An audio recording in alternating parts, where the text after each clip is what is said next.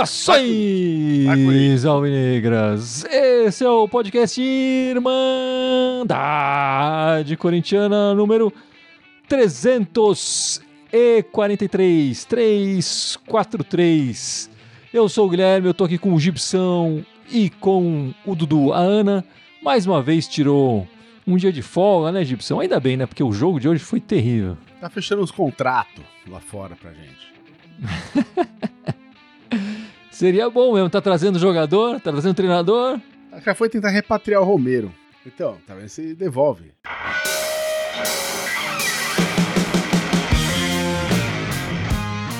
Mas vamos lá, meus amigos. Dois meses de Luxemburgo são 16 partidas, 4 vitórias, 4 empates, 8 derrotas. Com o Luxemburgo no comando, 50% de chances de a gente sair derrotado da partida por enquanto nesses 16 jogos. Ele tem um dos piores aproveitamentos da história recente, desde o rebaixamento, né? Desde a história do rebaixamento, é um dos piores treinadores de aproveitamento no comando, né? Já são dois meses de trabalho, enfim. Tempo ele teve, 16 jogos. É, essa semana o Corinthians ganhou 3 a 0 do Liverpool na, na, Libertadores, com um time alternativo, né? Como o Dudu já pedia faz tempo. É, e perdeu na, nessa manhã de domingo 1 a 0 contra o Red Bull Bragantino. No brasileiro, são 12 pontos em 13 rodadas. Agora temos menos pontos do que rodadas de opção. Se o Goiás, que joga na segunda-feira, ganhar a partida, o Corinthians entra no Z4 novamente, né? É o pior desempenho nos pontos corridos após 13 rodadas, né? Nessa série, depois da, da nosso rebaixamento. No ano passado, para a gente ter uma comparação, é, na, nessa mesma rodada nós tínhamos 25 pontos, que dariam atualmente o terceiro lugar para a equipe do Corinthians. Vamos falar um pouco, tentar falar um pouco mais dessa, dessa partida de hoje, Gibson. O que, que você. Enfim, terrível, né? A partida. Viu alguma coisa interessante ou só críticas? quando eu vi a escalação, eu só lamentei de novo a gente, que a gente estava entrando de novo com, com o Yuri e com o Maicon, né? Principalmente esses dois, porque são dois caras que não têm feito nada. É, vou falar, ah, o Yuri marcou um gol do Santos, ele chutou para fora aquela bola, aquela bola desviou no zagueiro e entrou pro gol. É, então, não dá para entrar mais com esses, com esses dois caras jogando. Né? É, primeiro apostar na molecada, bicho, né? Que acabou entrando depois no jogo, enfim, né? Esses dois saíram. Mas é, a única coisa boa, assim, é, é eu veria é, é, é, é, o pessoal mais novo, o pessoal mais velho tá deprê. Assim, se tem que apostar em alguém, tem que apostar na, na molecada, cara, né? A molecada é crua, é crua, né? Precisa de mais, mais rodagem? Precisa, né? Mas a gente viu o que, que a molecada é capaz de fazer no jogo de quarta-feira, né? Tudo bem, cara, o adversário mais fraco, né? Mas a molecada jogou bola, tava afim de jogar bola. A gente tava jogando em casa hoje, com o nosso time titular, né? E no primeiro tempo a gente teve 33% de posse de bola. O que, que é isso? Né? E aí você olha vários dos medalhões, os caras parados, assim. O cara, o cara do lado dele tá com a bola e ninguém se movimenta para dar, pra dar opção de passe. O time não compacta nunca, fica sempre espalhado no campo, né? E, cara, aí é muito difícil, né? É muito difícil. Então, fora a molecada hoje, foi difícil enxergar alguma coisa de bom no time. Foi bem difícil. Aproveitando um pouco o que o Gibson falou, é diferente, né, quando a gente vê 11 jogadores inteiros correndo e quando a gente vê, sei lá, um catado. Parece um catado. Parecia futebol de botão hoje. Os jogadores fixos nas posições, correndo pouco, esperando bola no pé. O Corinthians a cada jogo tá piorando.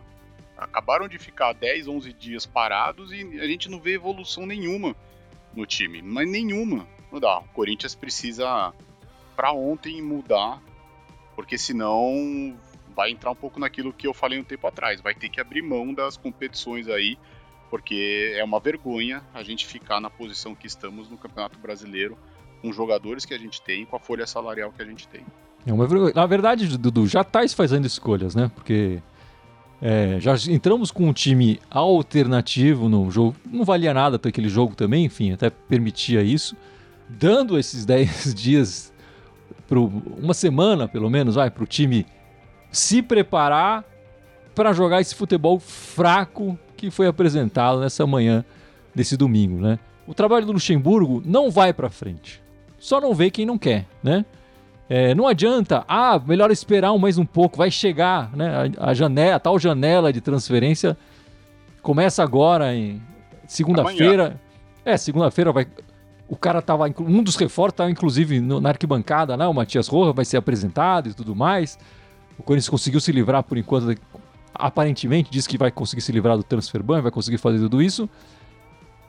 Não adianta ter o Luxemburgo lá. Ele não, ele não mostrou evolução nesses dois meses, né? O Corinthians não está jogando melhor, não tem um estilo de jogo. A única coisa positiva que ele começou a fazer, e muito por falta de opção, né?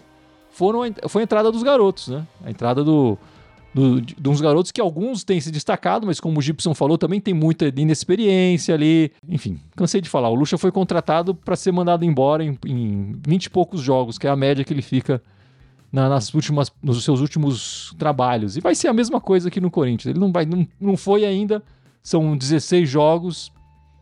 Vai chegar no vigésimo? Eu não sei, viu? E Dudu, você falou, é, te comentou aqui um pouco antes de começar o nosso podcast que parece que o, os jogadores também estavam meio revoltados, estavam meio desconexos aí depois do nas, nas entrevistas pós-jogo. O que, que você percebeu? Ah, é só que o que o Roger Guedes e o Cássio falaram, né? Após o, o jogo, foi totalmente diferente do que o Luxemburgo vem falando nas coletivas, né? Que vem evoluindo coletivamente, que vem fazendo. que só não vê quem não quer, que tá tendo uma melhora.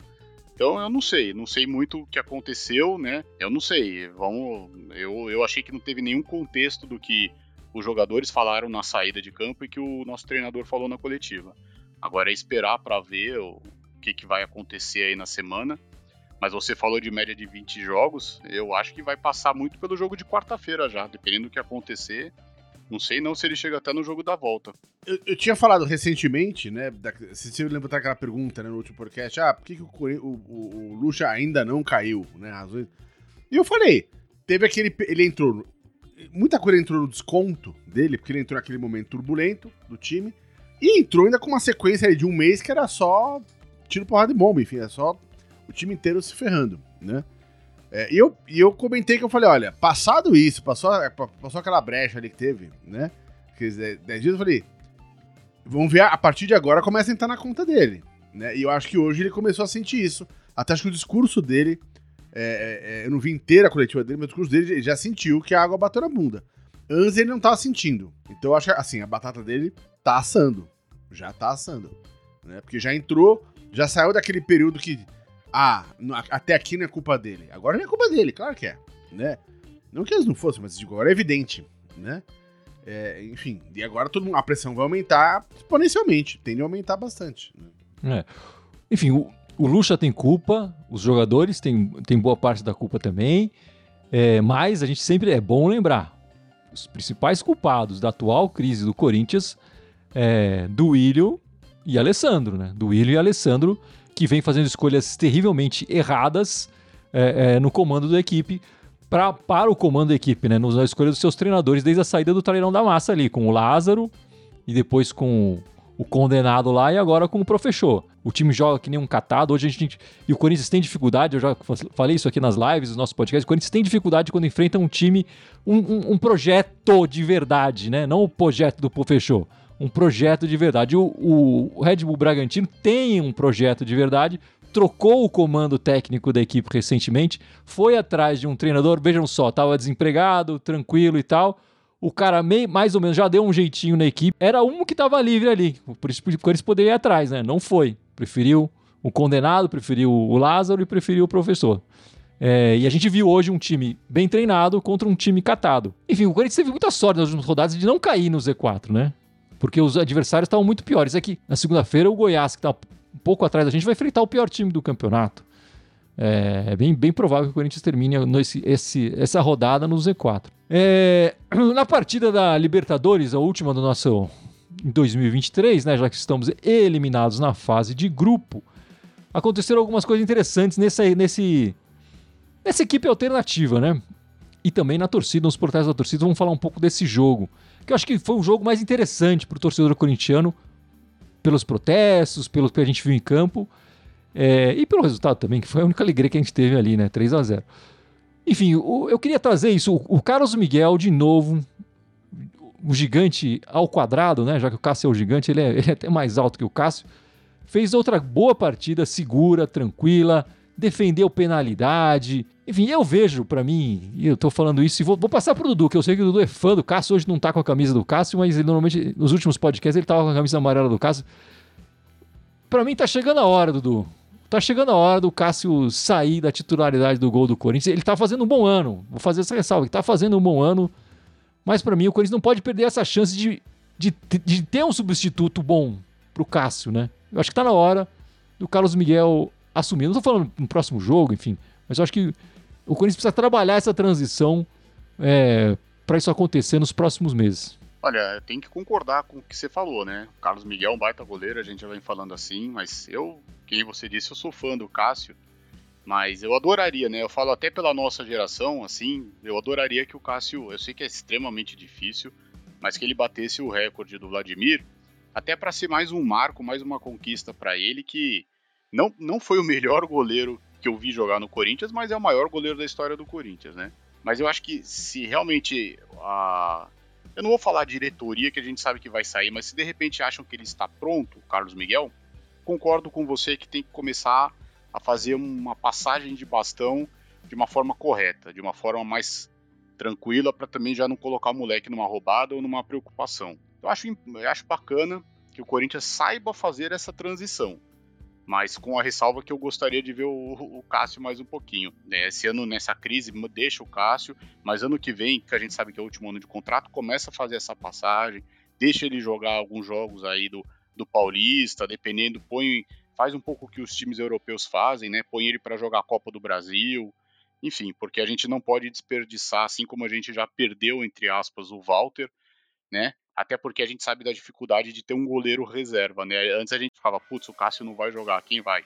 E a gente tá vivendo aquele momento que, pô, beleza. Quando o Cássio não jogava, tinha o Walter. E quando o Cássio não puder jogar, a gente sabe que tá seguro com o Carlos Miguel. É, eu comentei isso no, no, outro podcast, que eu espero que o Cássio saiba a hora de, de sair, né? O que é uma coisa difícil, principalmente pra goleiro. Eu acho que ele tá num momento bom, ele não tá num momento ruim agora né? Concordo. concordo. É, que, é, que o, é que o Carlos Miguel é uma coisa tão fora da curva, né? É, assim, a promessa do, do, do, que ele já é, do que ele pode vir a ser como goleiro, é uma coisa tão fora da curva, você começa a pôr, a mão na cabeça e fala, poxa, a gente não tá num momento legal, vamos botar o Carlos Miguel no gol, né? Então é um cara muito grande, com uma envergadura gigantesca, ele é rápido apesar da, idade, da, da, da altura dele, geralmente os caras muito altos são mais lentes e gostosos, ele é muito rápido, tem um reflexo muito bom. Então a gente fica com essa pulga atrás da orelha. Eu acho que o caso não é hora do Cássio sair agora. Enfim, duvido que algum treinador vai ter culhão de tirar o caso do time agora. É, mas eu acho que já poderia pegar, por exemplo, ah, vai jogar Sul-Americana? Põe o Miguel na Sul-Americana pra jogar. Agora, se o Cássio for ficar jogando nessa noia de querer bater o recorde do Vladimir, aí ferrou tudo. Né? Porque a gente não sabe se ele vai chegar em condição de, de jogo, assim, com boa qualidade de jogo até lá. Né? Então, e aí começa a entrar nesse perigo do cara não saber a hora de parar, a hora de de, de sair fora, né?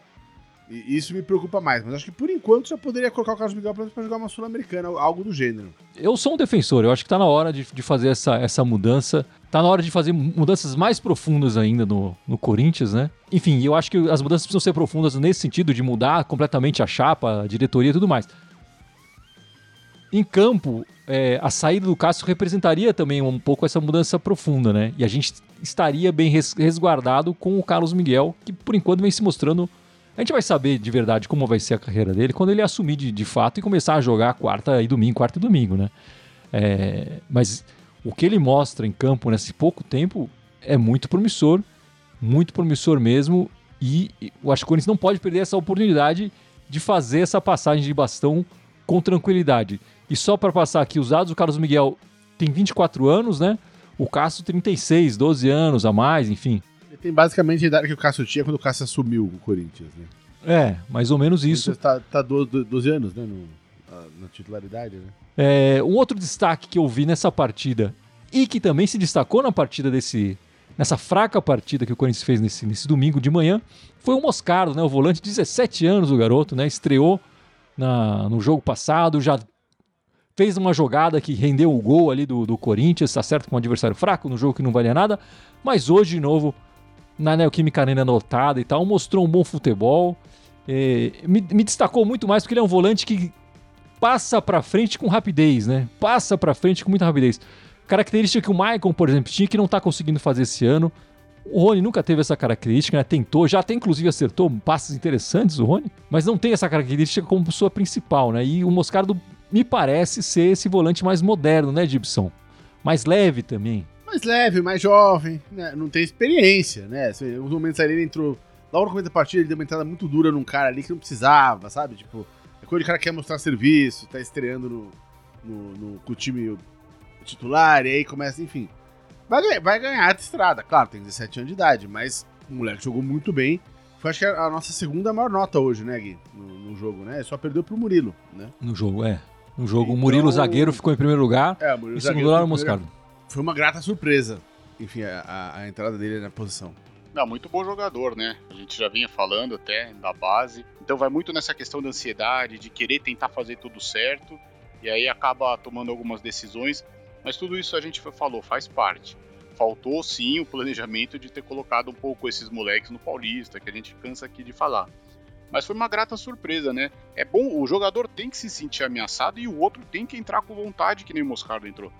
Pra poder, sabe, gerar essa concorrência legal no elenco e todo mundo buscar seu espaço, mas todo mundo visando sempre a melhora do time. Então foi muito bacana ele, Assim, não só ele, como, na minha opinião, o Felipe entrou bem também hoje. Gostei do, do Moscardo. Futebol interessante do garoto, moderno. Achei mais interessante do que o que o Rony vem apresentando ultimamente. E, e a gente mesmo falava aqui, pô, será que não tem ninguém na base para colocar? Enfim, é, essa é a única coisa boa do trabalho do, do Pofechou, né? Ele tem, tem dado chance para os garotos. A gente está vendo que tem opções, né? E talvez esses jogadores tivessem começado a entrar antes, o Corinthians podia estar numa outra situação nesse momento. É, mas ficou também o protesto né, nessa partida de. Nessa última partida do Corinthians na Libertadores, o protesto da torcida que ficou calada ali é, até o Corinthians marcar o gol com o Matheus Araújo, né? Ficaram sentados, eles costumam ficar em pé ali na área deles e ficaram calados, né? Uh, deixando o resto do, do estádio só para puxar os gritos e tudo mais. E levantaram algumas faixas aqui. É, mas eu acho que faltou um pouco mais de crítica à diretoria. Enfim, eu achei o protesto válido de uma maneira pacífica, né, do, né Gibson? Acho que isso que é, é importante. Não, sem dúvida. E, como eu comentei, é, é, no dia da partida, né, que a gente fez a live pós-jogo, né, por ser um jogo de Libertadores, é, é, a torcida, apesar de estar tá fazendo os protestos, se empolgou com a atitude da molecada e passou a apoiar o time bastante, pô, cantou junto com o time e tal, empurrou o time para cima, gostou do resultado final, né? O que bota mais peso ainda nas costas dos titulares agora. É, é, mas os protestos em si foram, cara, como tem que ser feito. Sabe? Tipo, sem, sem violência, sem nada. Cara, ah, levanta a faixa. É, é, durante a partida, apoia o time. Mas quer levantar a faixa? Levanta a faixa. Né? Acabou o jogo, aí não, meu irmão. Aí pode xingar, pode fazer o que quiser. Né? Mas, obviamente, sem violência. Foi bacana pelo gesto pacífico. Eu acho que se ele compra o ingresso, ele tem que ir lá protestar, né? Como hoje também apesar de não ter sido faixa, mas após o jogo houve xingamentos, houve né, pedidos da torcida por, por, por reforços, por jogadores. É, eu só não achei legal muito assim o protesto válido na, na quarta-feira, em função de estar tá molecada lá, né? Porque a gente está falando de um jogo que o Corinthians ganhou. Se o Corinthians perde ou empata, né? Se empata a gente ainda estaria classificado, mas se faz um mau jogo, perde, teria sobrado para molecada. Mais ainda esses protestos, né? e não para os medalhões que a gente conhece. Bom, depois da, da Libertadores, sobrou pra gente a Sul-Americana, né, Dudu? Aconteceu o sorteio essa semana e o Corinthians vai enfrentar o Universitário do Peru. É isso, né? As é. datas são de duas terças-feiras, dia 11 de julho e 18 de julho, duas terças-feiras. Tem um conflito ali com, a, com, a Copa, com, as datas da Copa do Brasil que precisa ser acertado ainda, porque, te, enfim. Mas você tem informações sobre esse adversário que a gente vai enfrentar lá é, pela Sul-Americana? Tenho, tenho sim, né? Só lembrando que é, não é, foi sorteio, né? Foi é, já a posição, né? Ah, então, desculpa, desculpa, é, é eu me confundi, é verdade. Pegou, é, primeiro melhor segundo colocado enfrentaria o pior terceiro colocado. Então, nesse chaveamento aí com chave, com o saldo de gols tudo, sobrou o universitário pra gente. Boa, eu me confundi, Dudu.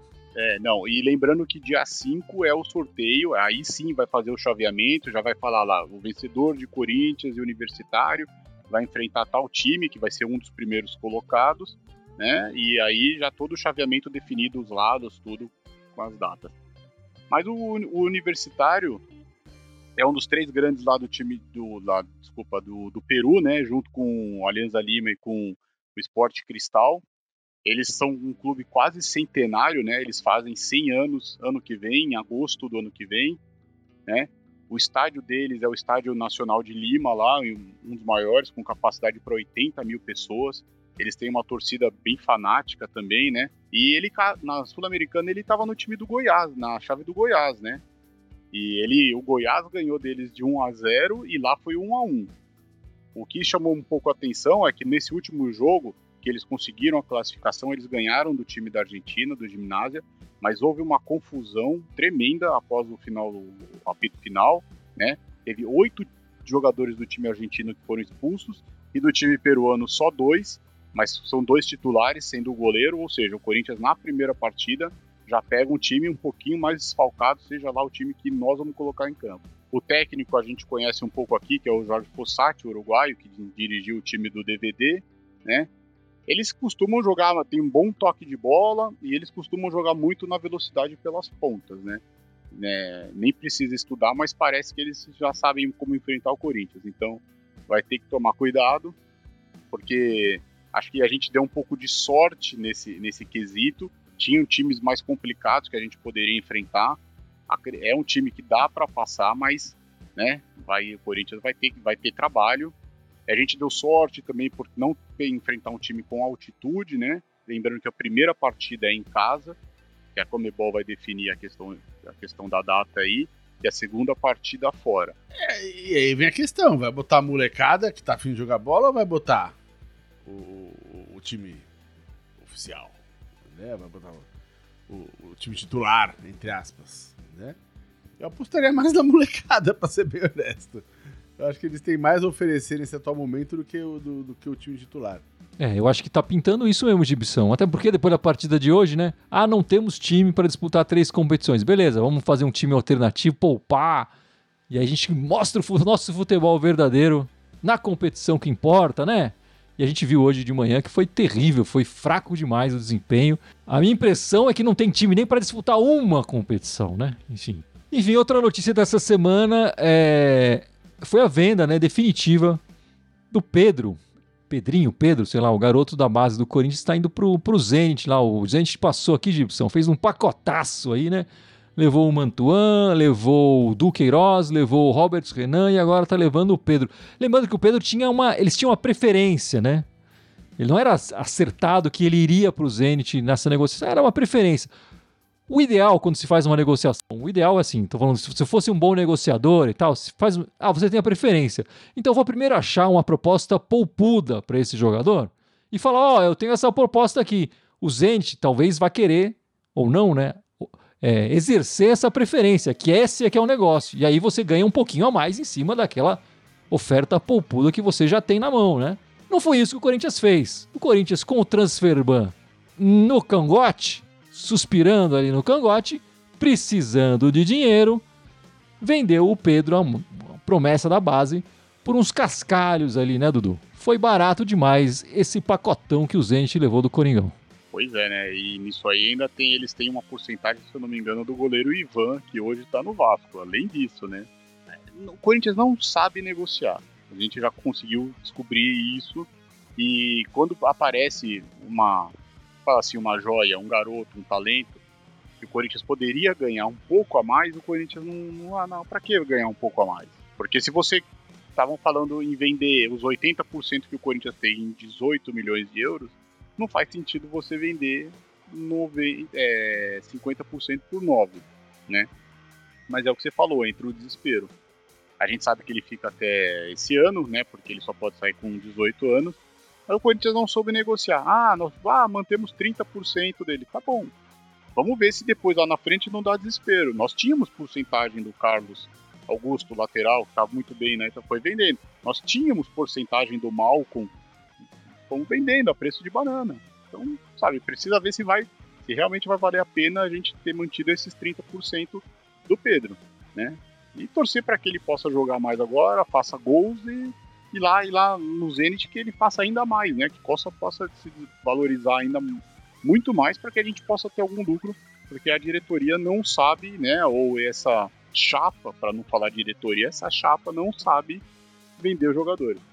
Boa, Dudu, acho que é isso mesmo, é a chapa que tem que começar a falar, verdade. Com o dinheiro do Mantuan, 2 milhões de euros, e com o dinheiro do, da venda do Pedro, o Corinthians pagou 3 milhões e 300 para poder inscrever o Rojas e pagou 25 milhões referente a juros do estádio. Então, ou seja, arredondando, 30 milhões do que nós vendemos desses dois aí já foi. Né? E agora tem o restante, tem contratações para falar, vamos ver a questão do, do Rojas, tem outros jogadores que entram em processo contra a gente. Então, assim, no desespero, vendeu barato e praticamente o que ganhou, mais da metade já usou. Péssimo negócio na né, Egipção. Você que fez economia, né? Eu fiz economia, mas o Corinthians não, né?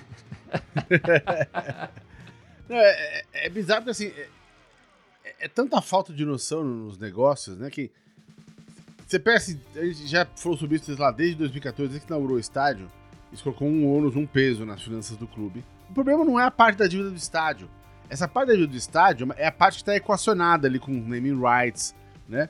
O ônus que isso causa em cima da gente é que assim, uma boa parte da, da, da, da bilheteria vai para esse pagamento também, né? E que é o dinheiro que poderia estar tá reforçando o time, reforçando contratações e, e cabendo para pagar o estádio. E essa, e, e, você vê, até o, até o ano passado retrasado, o Corinthians tá fazendo aquele como o Corinthians tá sem dinheiro, sem caixa, ele tá fazendo aquele esquema de contratar, tipo, 15 caras a preço de banana pra ver se um dá certo. Dois dão certo. Né? E tá dando tudo errado. Chegava aquelas criaturas da noite que a gente nem, nem quer ver de novo na frente. E que custam caro pro time. E a gente tem a terceira maior folha de pagamento do Campeonato Brasileiro, né? E estamos prestes a entrar na, no Z4. Então é ridículo, não faz sentido. As contratações estão completamente erradas. E até agora, o único nome que se confirmou dessa janela foi o tal do Rojas. Mas vai vir mais gente? Né? Tá esquisito isso. Né? Tá com cara que não vai chegar mais ninguém. Ou se chegar, vai ser algum, algum Barnabé aí. Né? Tá muito difícil. Né? É, e se o Luja tava contando com, com sérios reforços no meio do ano, ele que começa a planejar voltar a aposentadoria dele, porque não vai rolar isso não. O que mudou esse ano também, enfim, vale a pena comentar, que assim, esse ano, é, do ano passado, quer dizer, esse ano a gente não tem, tem alguns dados, só mais poucos, mas o ano passado a gente teve um aumento muito maior de receita, de, de publicidade, etc. Cresceu muito a receita, né? Tem muito espaço para crescer ainda. A projeção é que esse ano vai ser maior ainda, né? Apesar do, do, do mau momento do, do time. Então, no médio prazo, quando eu digo médio prazo, daqui a uns, tô falando assim, 3, 4, 5 anos, o time vai estar muito mais bem equacionado em termos de dinheiro, né? Mas até lá, é tiro, porrada e bomba.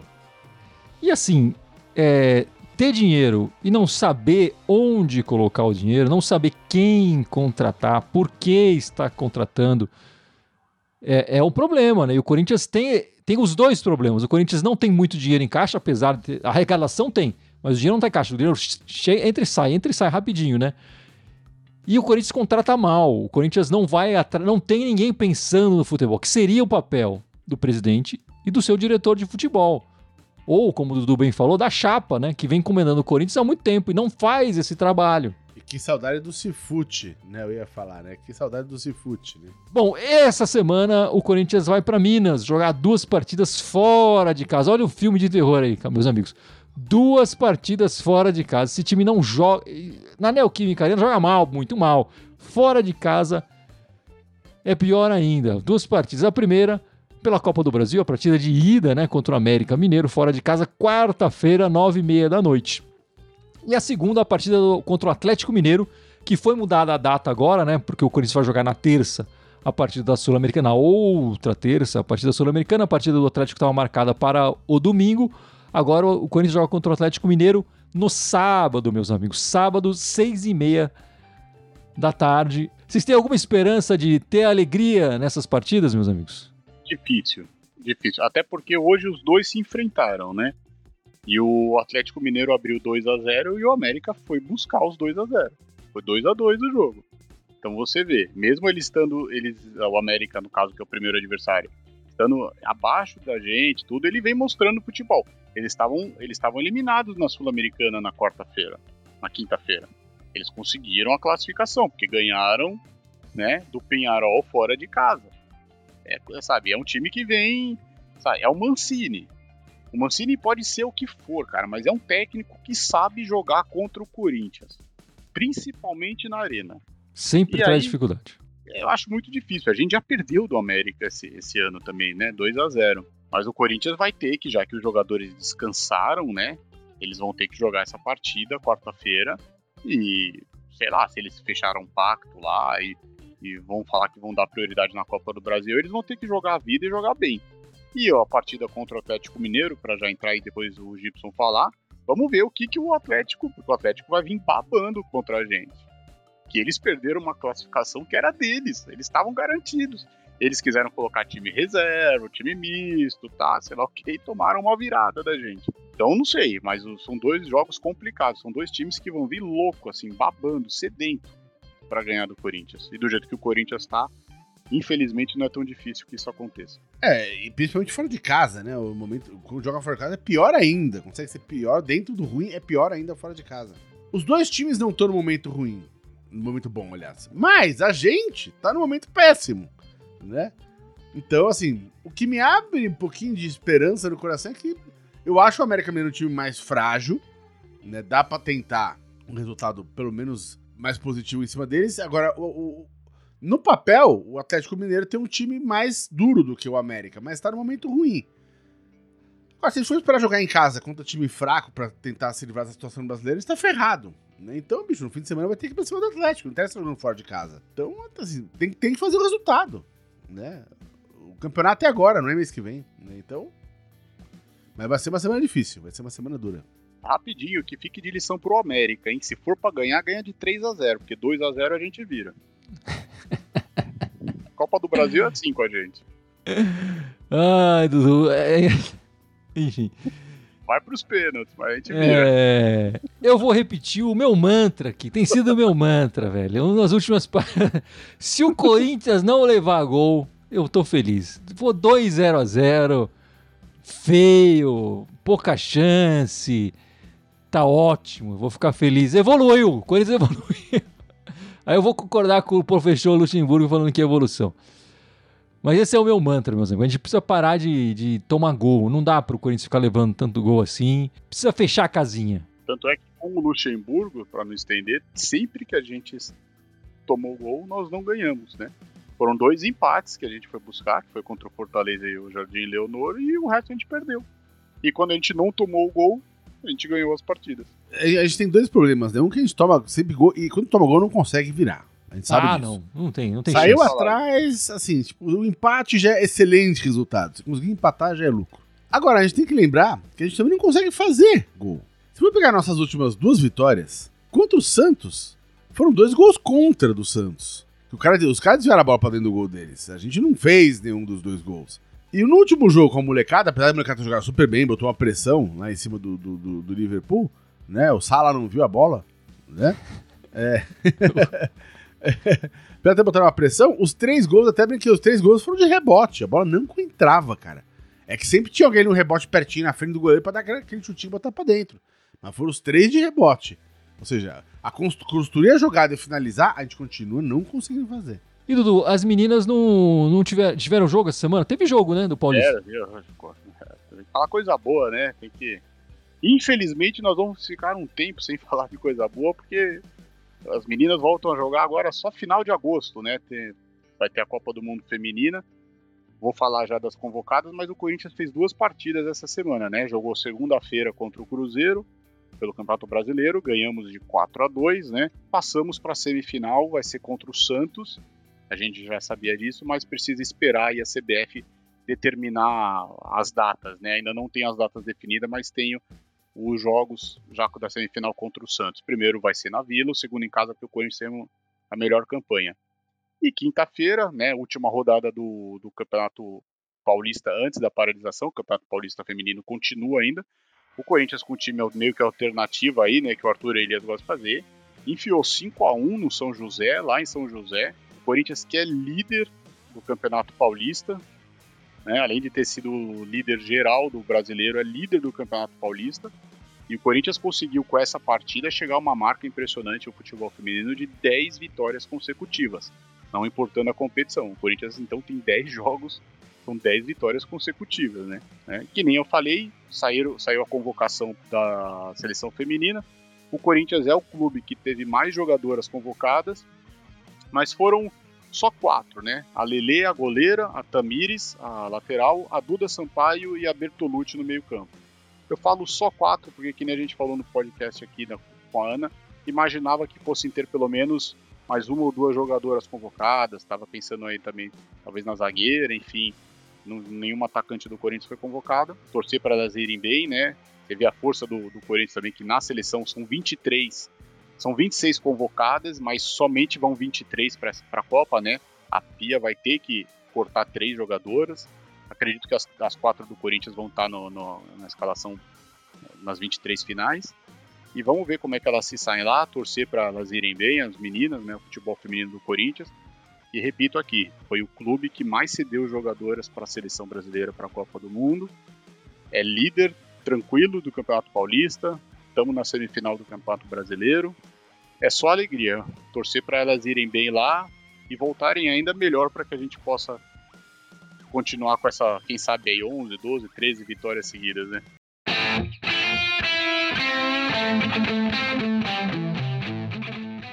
Então é isso, meus amigos. Vamos encerrando esta live, este podcast 343. Lembrando a camiseta da Irmandade e a caneca da Irmandade estão à venda lá no nosso link para o Mercado Livre, camiseta e a caneca da Irmandade. Gibson, lembra as nossas redes sociais aí, por favor. Bora, vamos lá. Temos 13 redes sociais, estamos ao vivo em três delas hoje, no Facebook, no YouTube e no Twitch. Temos também o Instagram, o Twitter, o SoundCloud, iTunes, Deezer, Spotify, Telegram e TikTok. Todos eles Irmandade Corintiana com TH, só no Twitter que é Irmandade Timão. É isso aí, meus amigos. No domingão que vem estaremos de volta. O jogo é no sábado e no domingão tem a live da Irmandade com gravação do nosso próximo episódio. Espero que a Ana esteja aqui com a gente no domingo que vem, certo, meus amigos? Muito obrigado pela participação de todos e vai Corinthians! Vai Corinthians! Vai Corinthians!